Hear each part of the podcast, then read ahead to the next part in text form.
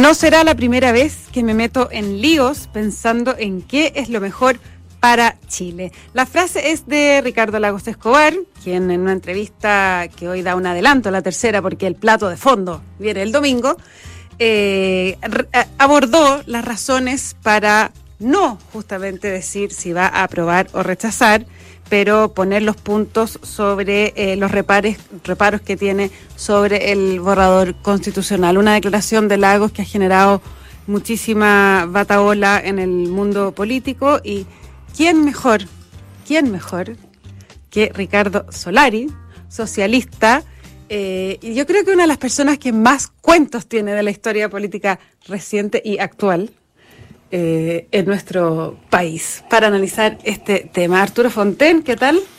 Mucho gusto, encantado de estar aquí. Qué bueno. Y encantado de estar con este exministro tan destacado. Mega invitado. Una figura clave de la concertación y que sigue siendo clave hoy día, uno de los hombres que tiene mayor capacidad de sobrevivencia política en, el, en la fauna nacional. Lo digo en términos positivos, aunque suene en forma irónica. Eso estaba preguntando. le, le, noté cierta cara de desconcierto. Sí. Ah, no, yo creo que un político tiene que tener capacidad de sobrevivencia, ¿no? Absolutamente. Sí, bueno, puede ser.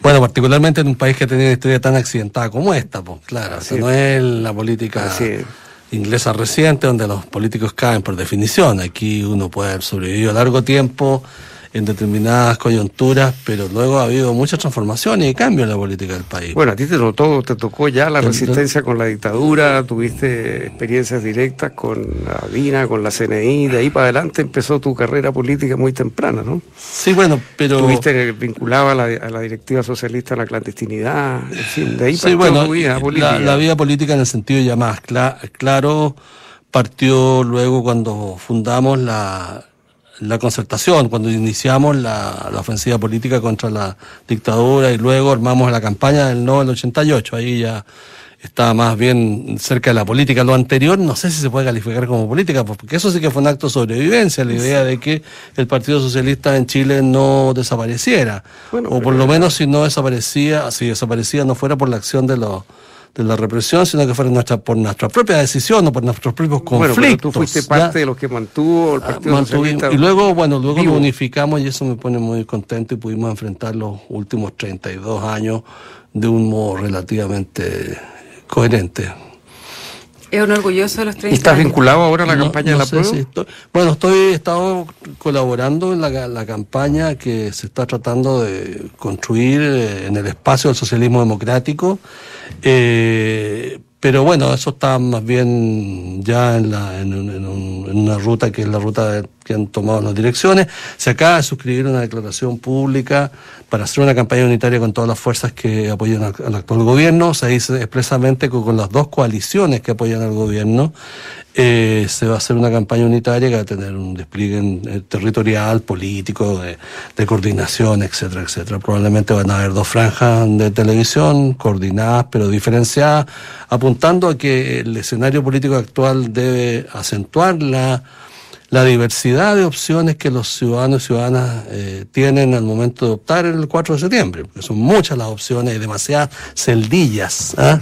Apruebo para eh, reformar, ah, rechazo para reformar, apruebo, varias otras. Entonces, y un número de chilenos y chilenas que están indecisos o que, no, que están cavilando respecto de su punto de vista, están esperando tomar una opción, quedan todavía 60 días y, y a veces bastante tiempo en una campaña en una campaña para que se pueda configurar eventualmente un, un resultado algo distinto al que señalan hoy día las encuestas. O sea, ¿es, remontable con la campaña? Yo digo que si se hace una buena campaña, por lo menos se puede, se pueden, se pueden acortar muchísimo las, las brechas que están señalando las encuestas. Acá hay un porcentaje de electores respecto a lo cual sabemos poco, que son aquellos que eh, no han votado en el último ciclo electoral, que fue un ciclo bastante intenso, son gente que no votó para el plebiscito de entrada, que no votó para la primera y segunda vuelta presidencial, que no participó en la elección de convencionales y que ahora eventualmente tendría que concurrir a, votar porque hay una multa asociada a, digamos, al, al incumplimiento de la, de la decisión de votar. Así que hay ahí una población electoral y hay otra que está indecisa, que votó por Boris en segunda vuelta y que tiene unos márgenes de duda que yo creo que particularmente eh, Partido Socialista y quienes han hecho, digamos, que han hecho gobierno con él pueden ayudar a, a aclarar. ¿En qué sentido? O sea, ¿eso significaría que, la música la pone más el PS en, esa parte de la campaña? Hacia esos electores. Hay otros electores que son aquellos que están relativamente fidelizados, pero que probablemente querrán ver ratificar algunas de sus certezas que encontrarán en Apruebo de Dignidad, en el Frente Amplio, en el Partido Comunista, probablemente sus referencias. Pero yo creo que hay un sector de electores y lectoras que tiene que a raíz del desempeño de algunos convencionales, a raíz de la situación económica y política del país, actualmente están con duda. Y yo creo que las campañas tratan de eso, de poder identificar núcleos de electores que simplemente no repiten convicciones, que no repiten eh, votaciones, sino que pueden eventualmente modificar su decisión de votar por uno o por otro. Y ahí debe estar el foco de, atención del Partido Socialista y de los que componen el, socialismo democrático. Ahora, Ricardo, las encuestas a lo largo semanalmente venían... Eh, algo más el rechazo sobre el apruebo, pero no era una diferencia abrumadora. Eh, hace dos o tres semanas ya comenzó a haber una, una diferencia grande de, no sé, 18 puntos hasta en alguna encuesta.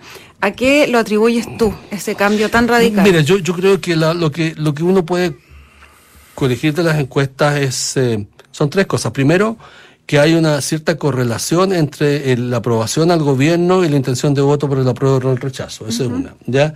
Y obviamente el gobierno está enfrentando situaciones bien difíciles. O sea, esta es la primera generación de chilenos que vive con inflación, ya que no es una, no es una simplemente un concepto de la teoría económica, sino que es una realidad que se contata en las panaderías, en las bencineras y bueno, ya eso es una realidad. En segundo asunto, que es que, como también está muy, muy, muy claro en los estudios que se han hecho, tanto de, digamos, eh, encuestas eh, como cualitativos, es que hay eh, un reproche al desempeño de de las eh, de los de algunos convencionales que simplemente le quitaron prestigio, le quitaron eh, credibilidad al proceso. Y hay ahí también una segunda segunda población de personas que ya habían votado por Boris y que habían votado por el apruebo eh, de Pero que, se, que, se desafectaron. y esas son personas que deben entender que el texto ya es independiente de, de ese empeño convencional, es que ya hay una, una estructura que tiene unos contenidos, que tiene unas propuestas,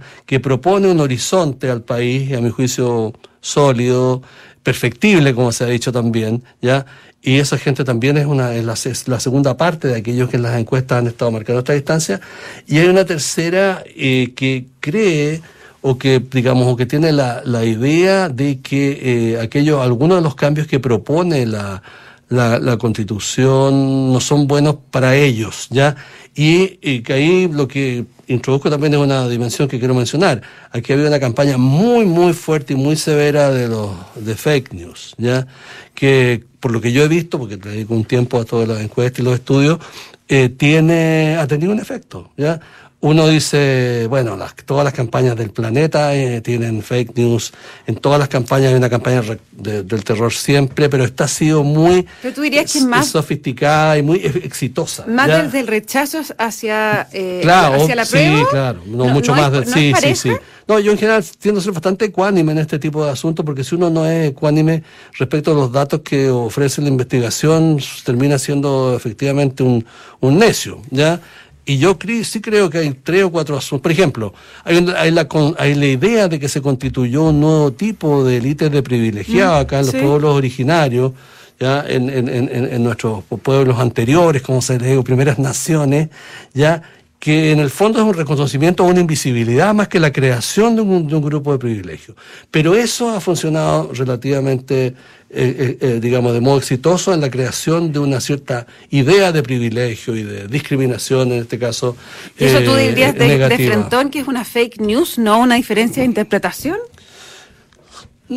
claro, porque se le atribuye a, esa, a, esa, a, esa, a esa, en esa lectura de la Constitución que aquellas personas digamos, van a estar situadas en una situación de privilegio.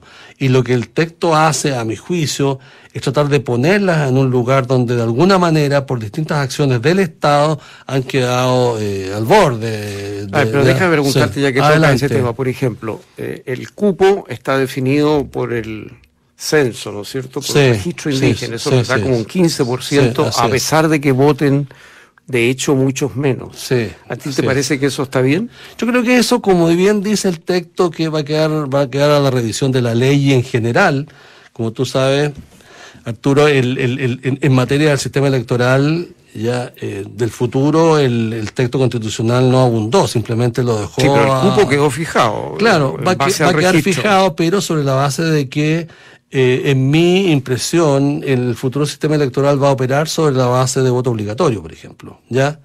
Y ahí tendrá que establecerse determinados criterios. Eso, va a tener que aterrizar en la ley. Yo creo que va a tener que aterrizar, pero además va a tener que, estar situado en algunos criterios de tasas mínimas de participación, no solo para los efectos de los escaños, sino en general, para el cumplimiento del rol de la tarea de representar. O sea, no, creo que pueda haber ¿eh?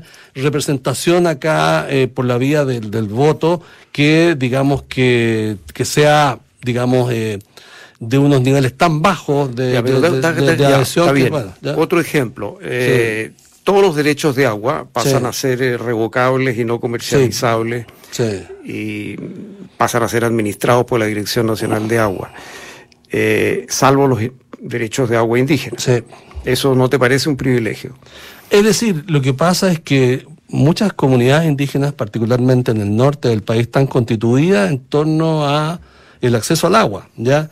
Y ese acceso al agua no hay para qué ser un experto ni estar en una teoría. Aunque haya restricción hídrica, esos de hecho no se van a poder restringir. Con, eh, digamos, ninguna teoría conspirativa, pero contra esos derechos de agua se ha desarrollado la gran minería del norte, ¿ya? Contra los derechos de esas comunidades.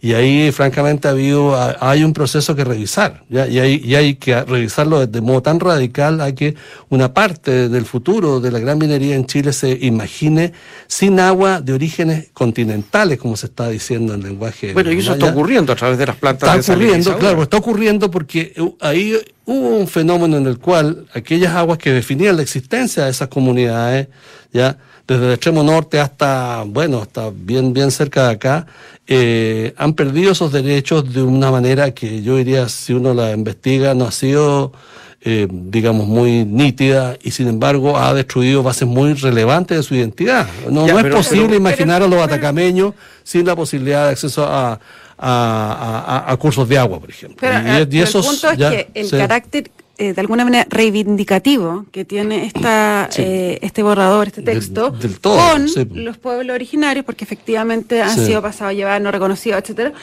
Ese carácter reivindicativo, eh, hay gente que interpreta que es que se pasa de vuelta y que le genera unos privilegios. Sí, yo sé, pues, y por, eso lo, planteé como un tema puesto acá, pero cuando uno mira bien el texto, ya uno, por ejemplo, eh, entiende que queda para la definición de la ley los territorios que estas, eh, en, donde se pueden ejercer determinadas autonomías, donde esos derechos operan eh, en exclusividad y tienen privilegio. Pero son esos. Hay que crearlo por, ley. Por claro, está todo por definir. Así las ATI se crean por ley, digamos. Claro, así es. Oye, saliendo del, del tema así como tan tan específico, artículo 1, 2, 3, quiero que hablemos un poco de lo que está pasando en el mundo del socialismo democrático. Ah. Eh, partimos este programa citando las palabras de Ricardo Lago. Hoy día la mañana en la entrevista a la tercera no dice si va a votar apruebo o rechazo, pero también dice que eh, no es la única alternativa en la urna, o sea, como que puede votar en blanco. votar en blanco, una entrevista espectacular. Eh, entonces, ah, tengo privilegio de conocerla.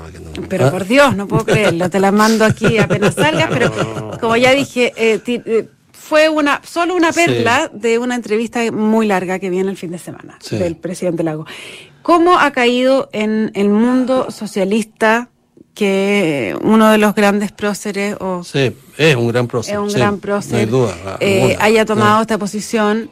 Varios salieron a decir que, se, que estaba equivocado. Mucha gente lo trató de cobarde incluso por no por no de tomar una posición pero él dice que toma una posición y o sea, no toma una posición y sí la toma al mismo tiempo. Sí, bueno, mira, yo fui cinco años ministro del agua, así que de alguna manera algo lo conozco y lo conocí y trabajé con él antes, tengo una tengo la, mejor opinión del presidente Lago. Yo creo que hay que partir de la base de los hechos reales. Él fue muy desconsiderado con una parte muy importante de la izquierda, ya que veía en él una serie de, digamos, de defectos que se derivaban de una sociedad compleja y que tenía sus desigualdades y, tensiones y conflictos, etcétera, pero se personalizó en él, ¿ya?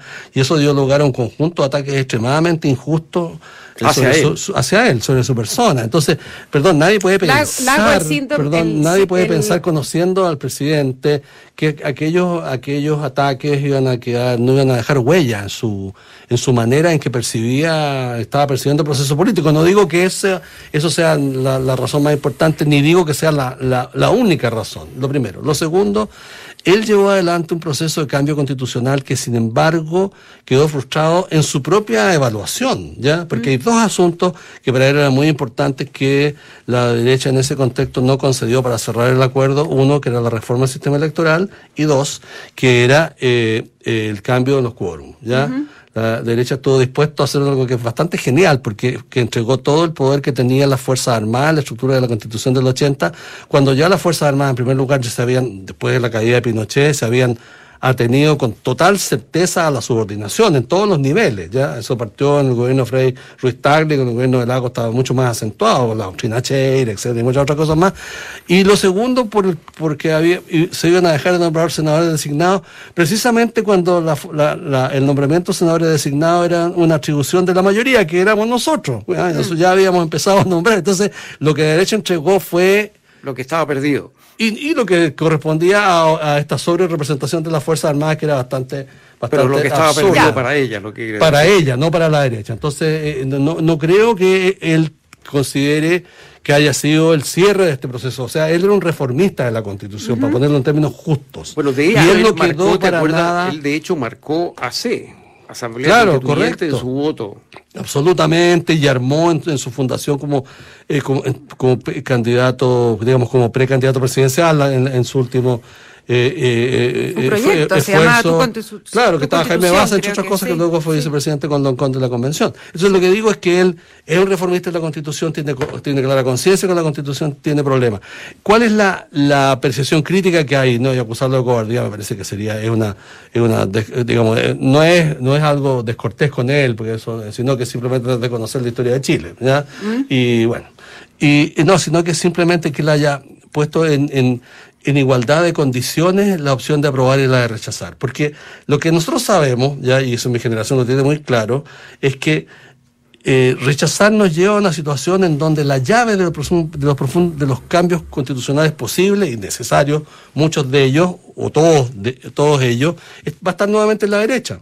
Y la derecha ya incumplió el 89 y ya limitó sus cambios, los cambios que materializó en 2005 a los que ya mencioné, y no tiene una vocación eh, O sea, ¿tú crees que va a seguir en su postura del veto histórico? sí, yo creo que van a seguir. pero, pero, pero, pero, analicemos ese punto, porque es importante. Si se aprueba el proyecto Rincón, que baja los quórum a cuatro séptimos, ese veto, supuesto veto de la derecha, que en realidad es el veto de quien tiene más de un tercio, ya no eh, corre. Ya no corre, desaparece. Eh, sí y no. Sí, no, porque, porque, sí, no, porque tú tienes que de alguna manera en el, en el espacio mismo del debate legislativo tener una vocación que se haga cargo de que hay un problema con la Constitución. O sea, tú tienes que facilitar un proceso de cambio constitucional. No basta, o sea, no. Pero si tú sumas los votos desde la izquierda, tú tienes los cuatro séptimos. Podría, eso podría eventualmente ocurrir. Yo no, no lo veo claro en el actual escenario legislativo. No, no, no, me parece bueno, evidente. eso es algo negociable. No, es que, la derecha tiene un veto. Es que tú podrías decir que también tiene un veto a la izquierda. No, sí, yo, lo, lo, quiero decir, pero lo que pasa es que acuérdate que esta conversación surgió a propósito de los dichos de Ricardo Lago. Sí, sí, sí. Y ahí mencioné el hecho de que existe esta dificultad de, de... Porque se le atribuye a los rechazadores una voluntad reformadora, que yo creo que es simplemente una voluntad, en, en muchos de ellos, no, no estoy atribuyéndole esa misma... ¿Tú no crees que eso sea verdad? O sea, ¿tú crees que no van a votar a favor de los cuatro séptimos, de bajar el quórum? Yo creo que van a votarlo, van a votarlo en la lógica eventual de que esto tenga un efecto sobre el resultado del plebiscito del 4 de septiembre. Y solo por eso están puestos en esta situación. Ya, pero una vez que eso se aprueba, Ricardo, ya la derecha pierde su supuesto veto. Ya lo, ya lo, sí, ya, ya lo sé, pero, pero es más veto tiene el presidente Boric. No sé si tenga tanto veto el presidente Boric. ¿eh? No sé si tenga tanto veto. Ya, pero, pero, tú, esa, eh, esa eh, reflexión es la que te hace criticar que Lagos ponga en la misma eh, categoría Sí, porque esto el ya- apruebo y el rechazo. Sí, porque esto ya, el proceso de, digamos, que, que, que te lleva a, la- de- a- que está detrás de la opción del apruebo, es aquella que te muestra el camino que se siguió desde octubre del 19 para luego pasar por el acuerdo el acuerdo del 19 de noviembre para luego ir al plebiscito de entrada para luego ¿Qué en donde se en donde perdona te doy otro argumento más en donde se declaró categóricamente que el, el- el legislativo no era pertinente como interlocutor del cambio constitucional, ¿no? Al cual se le, remet- se le remitiría este, este ejercicio de reforma si es que gana el rechazo. Es el único camino posible, a menos que se acuerde algo más, algo más exótico, pero no lo veo. Es el, es el Congreso que está, que tiene una base de legitimidad tan, tan baja desde el punto de vista del dato ese del plebiscito del 2020. ¿ya? Entonces, bueno, eh, eso, esa es la crítica principal que, que, que se... y en eso tú se- sí coincides se- con que se equivoca. O sea, yo creo que él, claro, porque él es un ejercicio de ecuanimidad que me parece, me él tiene un punto cuando señala el- que ninguna de las dos eh, opciones logró convocar una mayoría suficientemente vigorosa que, que fuera capaz de indicarnos con facilidad un futuro, si no, no estaríamos haciendo todos estos ejercicios electorales, de encuestas, de cómo viene una campaña y la otra, estaríamos más bien diciendo esto es un trámite, un mero trámite, pero claramente no un mero trámite, el resultado, un resultado que va a ser de todas maneras estrecho, y eso es el punto fuerte que yo creo que, que es su punto de entrada y el punto fuerte desde el cual él inicia su, su carta, de, de hecho parte sí, sí. ¿ya? Eh, y, y creo yo que de, es- de esa manera eh, él tiene por delante, bueno, el, digamos, el, el desafío eventualmente de garantizar que quienes eh, están hoy día comprometiendo desde la derecha, seamos claros, porque ahí el resto de los que te están sumando al rechazo juegan muy poco, tienen muy poco que decir, eh, una, una, digamos, una, una vocación real de cambio. Vamos a ver. Ahora, o sea, pero, pero tú desde tu primera impresión es que, por ejemplo, lo- los que se están sumando, me refiero, Sí. Jimena Rincón, Sí. Matías Walker, eh, hay gente, bueno, fue a Chainson DC, eh, pero Felipe Herboe, o sea, gente del socialismo democrático Sí. y varios otros que también están en el fenómeno de la soledad de la urna, que te dicen voy a rechazar, pero los que se están sumando públicamente a esta campaña del rechazo caen en una cierta ingenuidad en creer que la derecha sí va a querer hacer cambio a la Ah, sí, yo lo creo claramente. Si no, si yo pensara que ellos, ah, que vamos, son 35 años de la misma conducta. Ya, pero, ah, pero, ya. pero si tú sumas Ya. a los comunistas, Sí.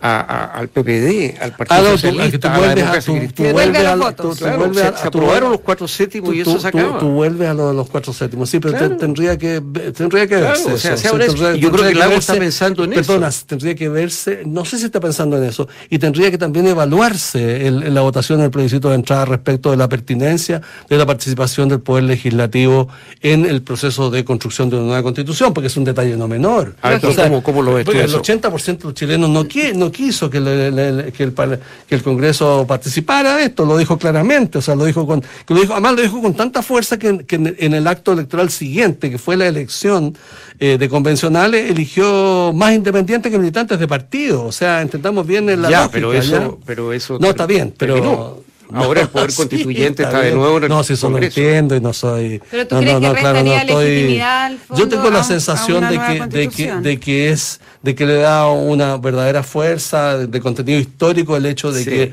a partir de la ver, pero y perdona y, y sobre la base de que el poder constituyente que, que rige a partir del día de ese día en la noche lo que se decía es el parlamento que está actualmente en ejercicio y que los cambios que yo creo que este texto necesitarán o las mejoras que tendrán que hacerse van a tener que ser hechas ya pero Bueno, tiene yo- esa yo- virtud yo lo que tiene, ese, tiene mérito yo lo que no sería una perdón no sería una constitución construida desde un espacio distinto de aquel que siguió ese camino, que fue el que nos permitió salvar la crisis del 2019. Ahora, yo el- no quisiera que estemos de nuevo ahí. El en ese punto, lugar. el punto. Ricardo, es eh, si es que eh, esa virtud que, que tú Sí. le, le, le- le asignas eh, es suficiente.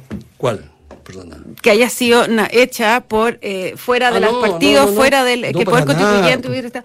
Para nada, yo tengo la Y- sensación y- de que. No, ¿y cuál es la dificultad de que eso, de- porque tú decías ahora es el momento de evaluar el texto en sí mismo, sí, los Sí, convencionales, pero es bien difícil, por lo mismo, por el origen de la convención, separar al autor de la obra. Puede ser, pero yo creo que eh, el autor, independientemente cuál sea su, haya sido su desempeño, bueno, regular humano, generó un, producto y ese producto tiene ese sello de legitimidad y, ese sello de legitimidad permite que se hagan un conjunto grande de mejoras eh, de perfeccionamiento y requiere además más de, creo que son dos, dos, dos son cerca de 20 leyes que habilitan el funcionamiento de esa misma constitución. Los transitorios plantean una cantidad grande de etapas y de procesos graduales de transformación de instituciones. O sea, esto es un camino, como decimos, esto es un camino.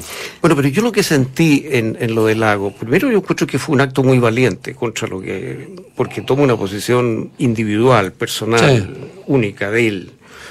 Enseguida es coherente, en el caso de él es muy impresionante porque marcó Asamblea Constituyente en el voto, movimiento que en ese momento una de las lideresas era, era Javier Parada, que también está con el rechazo. y lo que él dice es que él se ofrece para participar en el proceso constituyente que se inicia el día 5, después de la votación, gane el apruebo o gane el rechazo. El entusiasmo. Y yo creo que él interpreta a ese 67% que marcan las encuestas, como hemos conversado en el pasado, que o quiere aprobar para reformar o quiere rechazar para iniciar un nuevo proceso constitucional, pero no quiere quedarse con lo que hay y tampoco con el, texto tal cual emergió. Yo creo, que el Lago está representando ese 67% con su posición. Sí, Puede ser, no, no, no, no sé, pero yo creo que son muy aventurados, ¿ya? Pero yo creo sí, me, me quedo con lo que tú dijiste en el sentido que no puede, no pueden aquellos que lo han criticado tan duramente durante mucho tiempo exigirle determinada, digamos, afinidad con sus propias ideas. Me parece totalmente arbitrario. Y, con una convención que ni siquiera lo invitó al... Y, y, déjame, déjame hacerte otra pregunta. Y, perdón, y además que la acusación eventual de cobardía viene de personas que hacen esto desde la simple tranquilidad de su escritorio y no tienen la experiencia que tuvo Lago de ser un constructor del proceso democrático chileno, visto por el lado que se vea. Ahora, déjame, déjame decirte bien. Yo, por ejemplo, mi natural inclinación, mi piel, digamos, es aprobar. ¿ya? Pero aprobar para hacerle ajustes importantes a la realidad, porque yo creo que el texto necesita ajustes sustantivos para mm. encajar con la realidad. Entonces, a mi juicio hay dos puntos aquí. Uno es leer el texto mm. y otro es leer las conductas de quienes están por el apruebo y de los parlamentarios y de los líderes de la que están mm. por el apruebo en términos de cuál es su disposición. ¿Es su disposición aprobar y estar dispuestos a hacer reformas profundas y rápidamente? ¿O es más bien su disposición, como algunos convencionales están diciendo, que no hay que tocar la nueva constitución hasta que mm. entre en operación y que eso sería algo futuro, eventual? eso es imposible.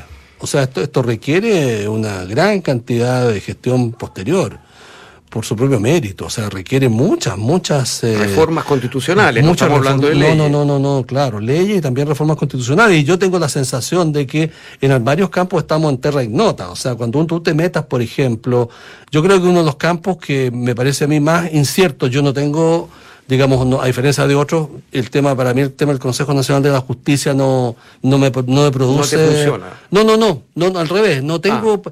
Porque, no, reparo. no, porque tengo cierto reparo en modo que pasan las cosas hoy día y por conocerlo demasiado de cerca. ¿ya? Yo tengo la sensación de que no están, no estamos hablando de, un, de, una, de, un, de, una autonomía efectiva, sino que estamos hablando de, una, de, un, de un poder que está dotado de muchas imperfecciones en su funcionamiento en relación a su función social, digo. ¿ya? Entonces, ahí creo que hay una discusión amplia, amplísima que hacer para, para lograr construir. o sea, tú dirías que los socialistas van a estar dispuestos a hacerle reformas importantes al texto si se aprueba el 4 de septiembre. Sí, absolutamente. Yo creo que, a ver, no, estoy hablando, no tengo ninguna autoridad para hablar en nombre del conjunto de ellos, pero sí conozco bien la conversación y el diálogo de sus parlamentarios, tanto diputados como, como senadores. Ellos saben que hay muchos eh, aspectos que tienen que ser mejorados. Lo conocen por su propia experiencia en el trámite legislativo de muchos de los asuntos que están con concernidos en el texto que, se entregó este, este lunes al público, sí. ¿Te convenció a aprobar? bueno, yo creo que parte de lo que estamos evaluando es esa disposición.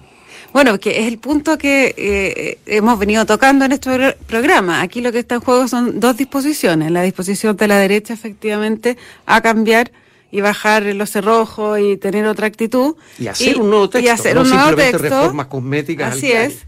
Y la disposición eh, del oficialismo a, eh, en caso de ganar la prueba, abrirse a, hacer reformas en lo inmediato.